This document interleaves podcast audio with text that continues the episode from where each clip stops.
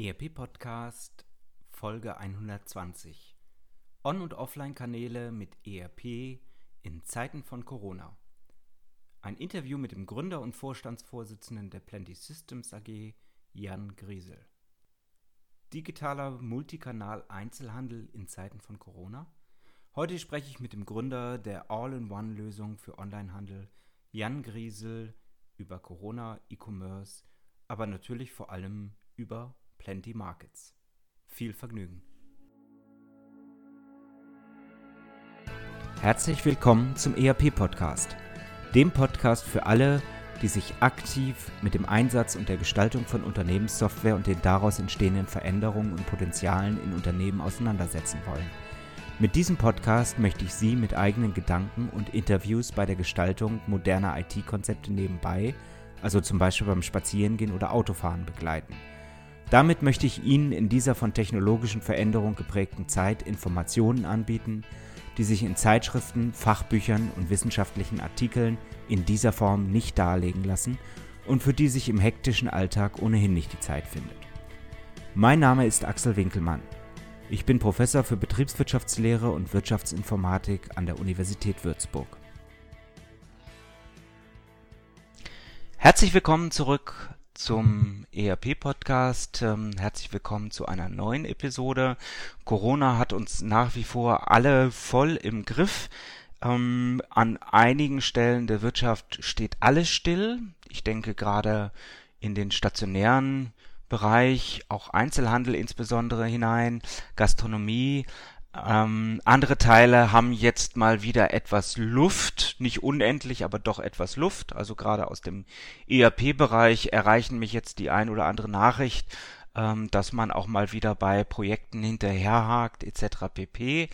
Ähm, wer nicht aus dem ERP-Bereich ist, wer jetzt darüber nachdenkt, ein ERP-System einzuführen, es könnte, auch wenn ein bisschen Nebel noch über allem ist, eine interessante Zeit sein, weil Ressourcen entsprechend wieder frei werden. Ja, und andere Teile sind nach wie vor hochaktiv. Mein Gesprächspartner heute ist, glaube ich, auch hochaktiv. Wir werden ein bisschen reden über Cloud. Wir werden ein bisschen reden über On- und Offline, gerade im E-Commerce in Zeiten von Corona. Ich freue mich, dass wir heute im Gespräch haben Jan Griesel. Er ist der Gründer und CEO von Plenty Markets. Was das ist, was das für ein ERP-System ist, das wird er uns sicherlich gleich alles selber sagen. Herzlich willkommen hier bei uns im ERP-Podcast. Herzlich willkommen, Jan Grisel. Ja, Wingemann, vielen Dank für die Einladung virtuell. Freut mich sehr. Ja, wir sind äh, ganz virenfrei unterwegs, ähm, beide von unseren Monitoren aus. Vielleicht mögen Sie erstmal sagen, wer ist der Mensch Jan Grisel?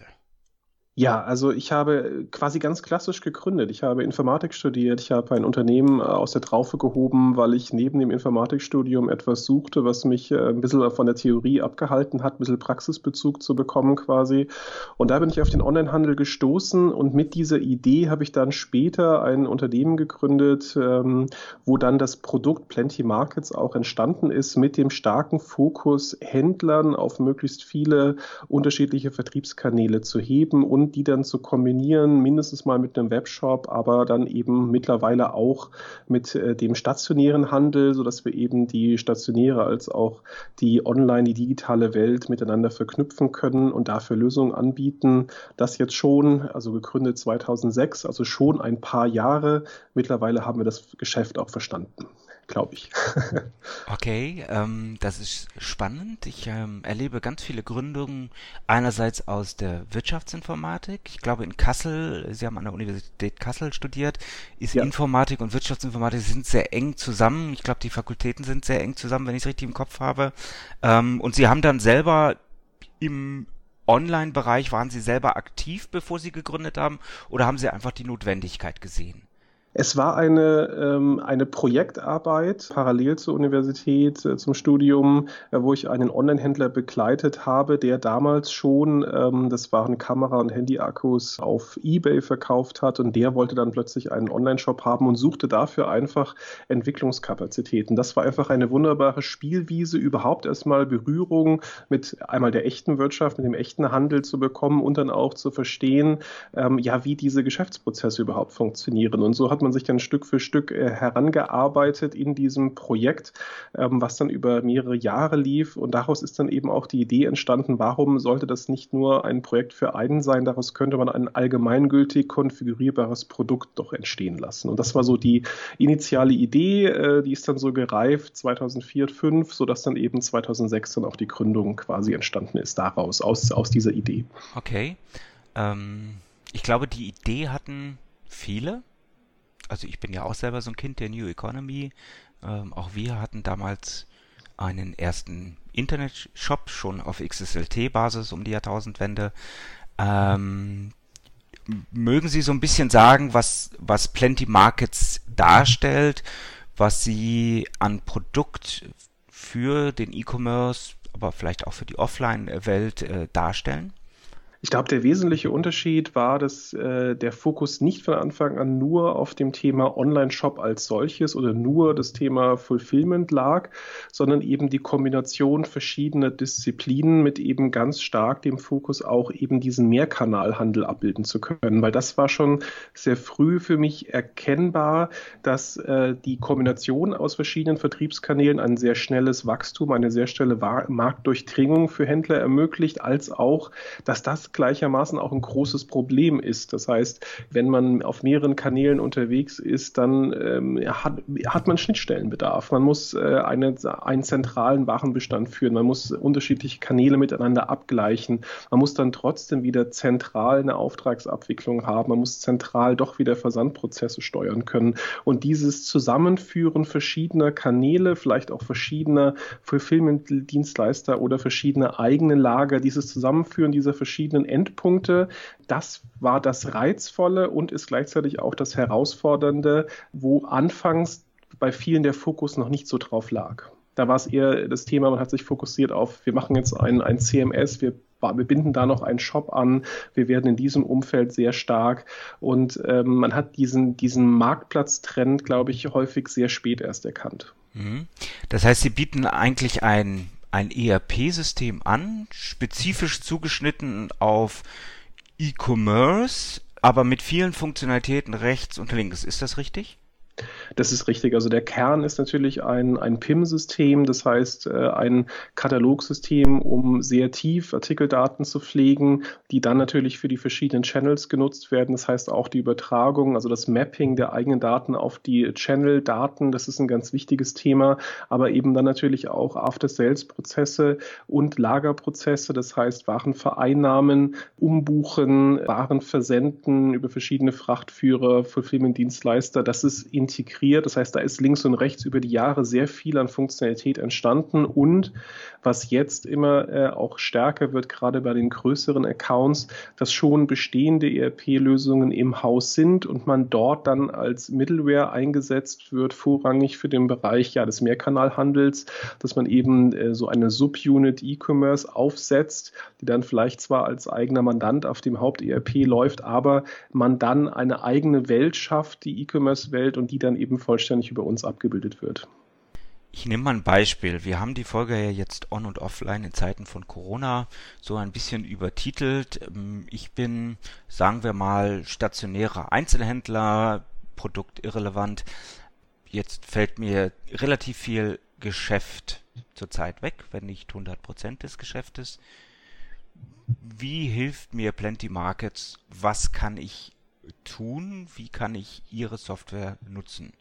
Natürlich ist es jetzt eine absolute Sondersituation, gerade wenn äh, Händler ähm, einen Großteil ihres Umsatzes oder 100 Prozent ihres Umsatzes verloren haben, dann ist es natürlich umso schwerer, äh, mal ebenso jetzt mit seinem Portfolio online zu gehen. Im äh, klassischen Bereich, wenn man etwas Zeit hat, äh, dann kann man das ganz ordentlich und solide planen. Das heißt, man beschäftigt sich damit, wo die eigenen Produkte online am besten zu positionieren sind. Man überlegt sich Marketingkonzepte und man äh, plant und realisiert dann das Projekt. In der aktuellen Phase, da müssen wir dann doch hier und da überhastet helfen, dass das Produkt, also Plenty Markets als Cloud-Version schnell konfiguriert und eingesetzt werden kann. Wir bieten da aktuell ähm, ein, wir nennen das Classic Deal, also ein, ein Paket, ähm, mit dem man ähm, direkt auch die Systemeinrichtung integriert hat, um möglichst schnell binnen Tagen starten zu können mit einer grundlegend ausgestatteten bzw. eingerichteten Version, um dann sich zu fokussieren auf den Marktplatzhandel. Das Thema Shop können wir ebenfalls sehr kurzfristig abbilden über den integrierten Ceres Shop. Allerdings ähm, ist momentan die, die, Nachfrage nach Marktplätzen gerade sehr groß, weil man sich davon verspricht, auch ohne äh, Layout und, und tolle Gestaltung einfach sehr schnell Umsatz machen zu können, was häufig auch funktioniert. Ähm, jedenfalls außerhalb ähm, der Situation, die wir bei Amazon gerade haben. Das ist gerade etwas schwierig, wenn man dort den eigenen Versand nutzen möchte. Aber der ist ja gerade etwas eingeschränkt möglich. Aber darüber hinaus sehen wir ein extremes Wachstum, mindestens mal auf dem Niveau vom letzten Weihnachtsgeschäft, aber sehr ungleichmäßig verteilt. Mhm. Ja, das ist auch was, was ich aus dem Lebensmitteleinzelhandel äh, erfahren habe. Ähm, dort sollen die Zahlen deutlich 100 Prozent, äh, plus 100 Prozent zu dem äh, eigentlichen Geschäft sein. Ähm, okay, jetzt entscheide ich mich dafür, Ihr System zu nutzen. Sie haben gesagt, es ist ein Cloud-System, das heißt, ich kann das von überall her äh, nutzen. Ich habe äh, verschiedenste Funktionalitäten, die dieses System mir bietet. Ich kann also dort meine Produkte anbieten und zwar über äh, mehr als 40 internationale Verkaufsplattformen. Äh, wenn ich das auf Ihrer Webseite richtig gesehen habe, wie einfach, wie kompliziert ist das für mich? Nicht jeder, der jetzt neu einsteigt in die Online-Welt, ist ja sofort in der Lage, alles zu durchdringen, was Profis in vielen, vielen Jahren sich erarbeitet haben. Ja, das ist eine sehr gute Frage, weil natürlich äh, eine gewisse Komplexität ist vorhanden. Also generell Onlinehandel zu betreiben ähm, für jemand, der bisher noch keine Berührungspunkte damit hat, das ist natürlich eine, eine Hürde. Wir versuchen diese Hürde so gering als möglich zu halten, indem wir mit Doku-Videos, Online-Schulungen, Webinaren und so weiter da stark unterstützen, auch durch Einrichtungsassistenten, die wir im System verankert haben, helfen, die äh, Grundeinrichtung des Systems so schnell schnell als möglich zu meistern. Aber es fängt dann halt schon ganz, ganz früh an. Also äh, wenn man eben noch nicht online war, dann hat, dann muss man sich erstmal darum kümmern, äh, seinen Artikel Stammdatenkatalog zu digitalisieren, ähm, sich um Bilder zu kümmern. Also die absoluten Grundlagen sind dann teilweise noch nicht vorhanden. Ähm, und das ist dann erstmal mit Fleißarbeit verbunden. Aber die Provisionierung des Systems, also die, die Einrichtung, das ist schnell möglich ähm, wenn man ein gewisses technisches Grundverständnis hat. Ansonsten äh, sollte man dann zugreifen auf ähm, Agenturen oder auf uns selbst, also auf Profis, die bei der Einrichtung des Systems helfen, damit man eben in weniger Zeit, also in wenigen Tagen verkaufsfähig ist ähm, und beginnen kann, die Ausfälle im stationären Bereich ähm, aufzufangen durch Online-Umsätze. Vielleicht sei an dieser Stelle auch nochmal erwähnt, dass das Bundesministerium für Wirtschaft mit dem Förderprogramm Go Digital vielen, vielen Unternehmen bereits geholfen hat, ähm, digital sich aufstellen zu können, also externe Hilfe in Anspruch zu nehmen ähm, und dass entsprechende Fördermodelle jetzt auch gerade aufgelegt sind, beispielsweise für das Einrichten von Homeoffice-Arbeitsplätzen oder eben äh, digitale Geschäftsmodelle parallel zu stationären Geschäftsmodellen aufzubauen. Vielleicht können wir noch ein bisschen über Sie reden, über äh, Ihr ähm, ERP-System. Äh, seit 2006 entwickeln Sie, oder seit 2004 entwickeln Sie, seit 2006 sind Sie schon auf dem Markt. Ähm, wie, wie groß ist das Ganze? Wie groß ist Ihr Unternehmen mittlerweile und wie viele Nutzer hat das System? Ja, dann bringe ich doch da mal einige Kennzahlen. Also wir sind mittlerweile an drei Standorten aktiv. Der Hauptstandort ist hier in Deutschland in Kassel mit äh, etwas über 165 Mitarbeitern. Dann haben wir einen reinen Vertriebsstandort für den englischsprachigen Bereich in London. Ähm, da geht es um ähm, UK als solches, um die Benelux-Staaten. Äh, teilweise bilden wir auch Polen über diesen Standort ab. Das heißt, da läuft die Internationalisierung. Wir haben einen Entwicklungsstandort in Timișoara in äh, Rumänien mit etwas über 40 Mitarbeitern Mitarbeitern aktuell, ähm, um einfach die Entwicklungskapazitäten, die uns hier vor Ort fehlen, ausgleichen zu können. Es ist ein sehr spannender Standort, vier ähm, Universitäten im Bereich Informatik ähm, mit einem sehr hohen Level. Eine davon ist auch Partneruni zur TU München. Das heißt, da haben wir Zugriff auf gute Ressourcen. Ähm, von der Kundenstruktur her sind wir sehr breit aufgestellt. Ähm, das Produkt ist so äh, angelegt, dass man sowohl den äh, Newcomer, also der quasi vom Stationär in Online wechselt, begleiten kann, bis hin zu KMUs und Konzernen in unserem Enterprise-Produkt.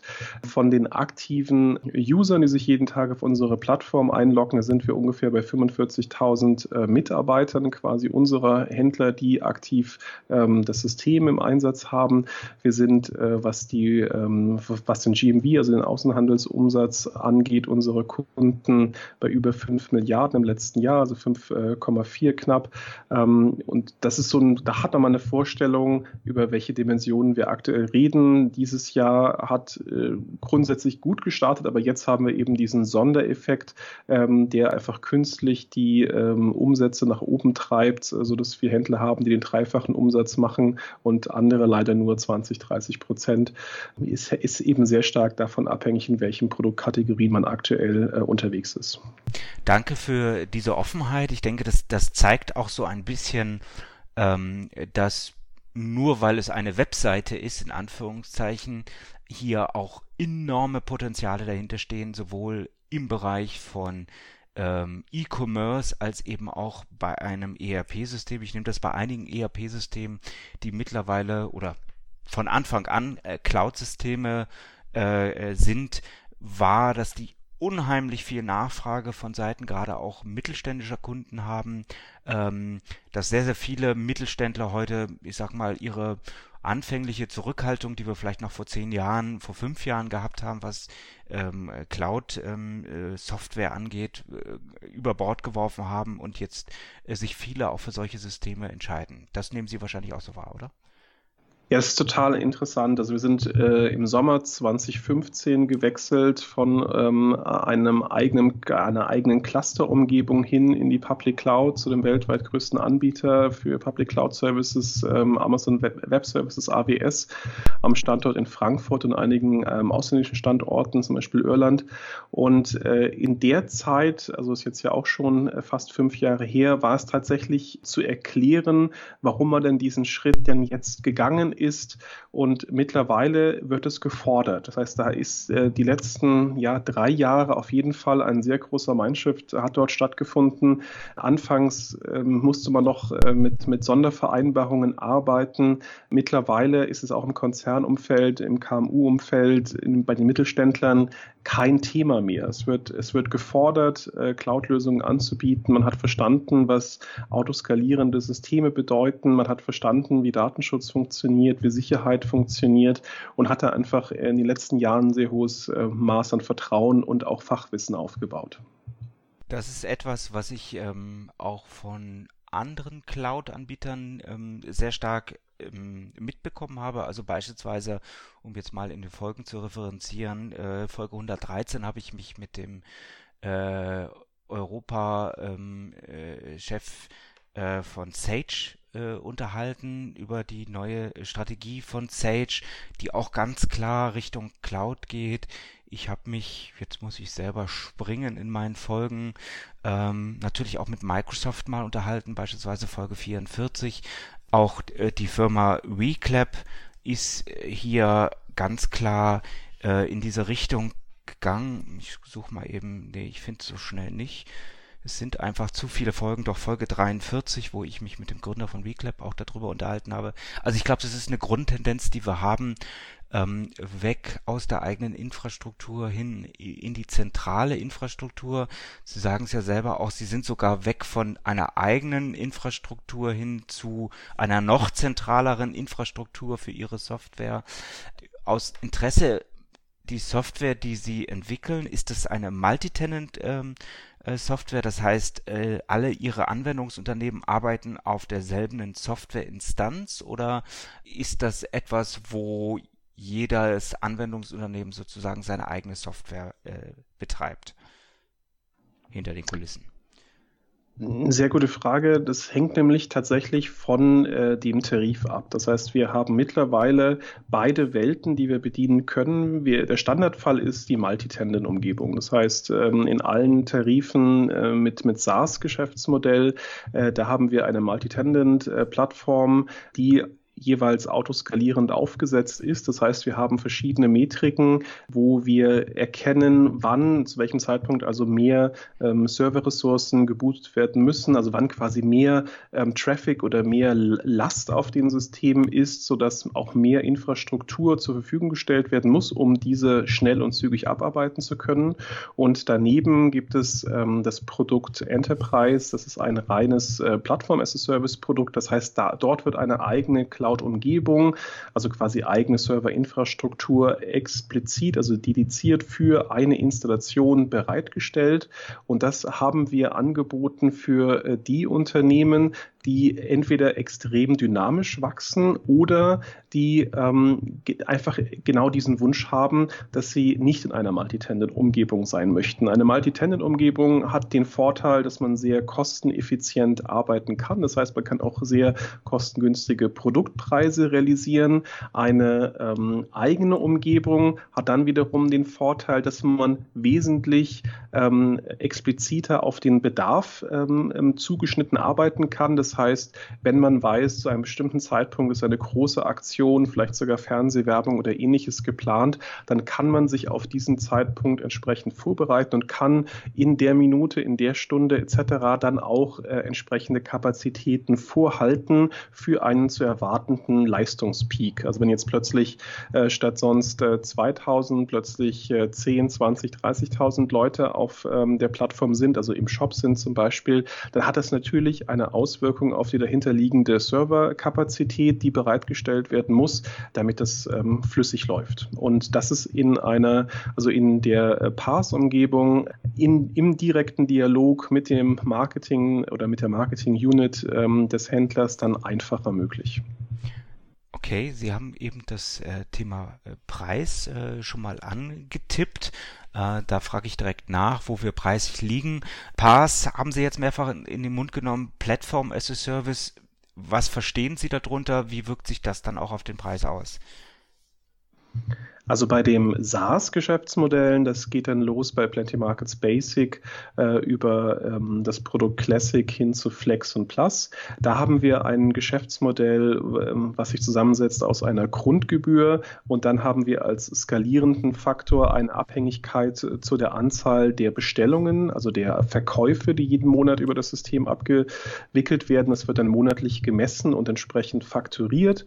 Das geht dann ganz kleinen, bei dem kleinsten Produkt Basic, dann schon bei 39 Euro Grundgebühr los, über das Classic von äh, 120 Euro, ähm, bei dem Flex 249 und plus entsprechend, äh, weil da auch noch äh, mehr ähm, Services drin sind, ist es höher angesiedelt. Bei dem äh, Produkt Enterprise, da ist das Geschäftsmodell anders, dahingehend, dass die Software als solches fakturiert wird. Das heißt, da gibt es einen, einen Betrag pro Jahr für die Softwarenutzung. Die ist unterschiedlich, je nachdem, wie viel Vertriebs Vertriebskanäle man nutzt und man hat separat davon das Thema der Bereitstellung. Also wenn man äh, eine größere Cloud äh, betreiben möchte, dann sind das mehr Kosten als bei einer kleineren oder, oder mittleren.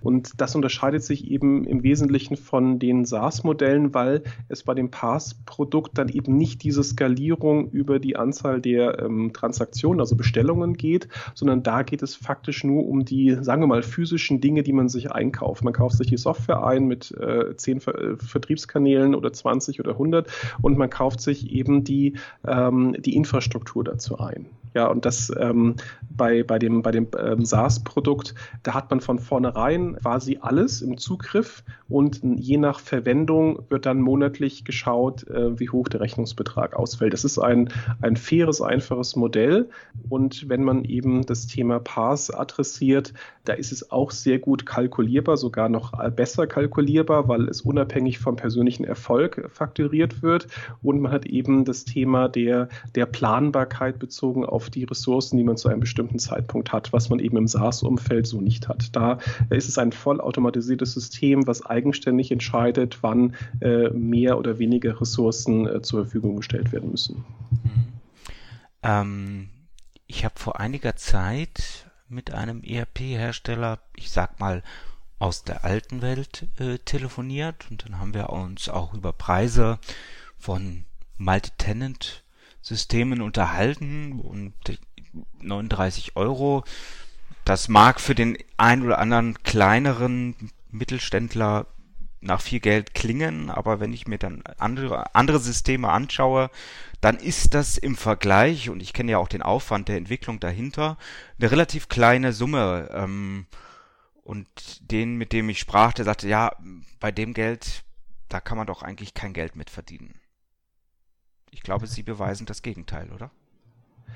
Ähm, wir beweisen das Gegenteil, aber es funktioniert natürlich auch nur deswegen, weil wir aus verschiedenen äh, Kundenzielgruppen uns bedienen können. Das heißt, wenn wir ausschließlich äh, ganz kleine Kunden bedienen würden, wäre es tatsächlich schwieriger. Das heißt, die Margensituation im kleinen äh, Tarifbereich ist wesentlich enger.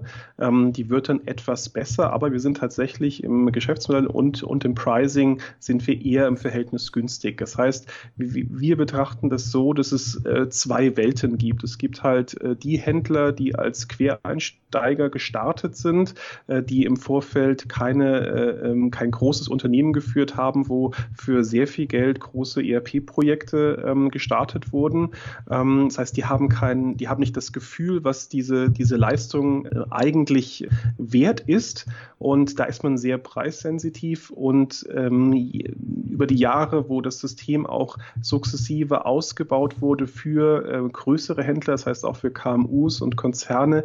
Da bewegen wir uns natürlich auch äh, im Wettbewerb zu ganz anderen Lösungen und äh, dort wird unser Produkt dann als sehr kostengünstig wahrgenommen oder zumindest mal als kostengünstig wahrgenommen.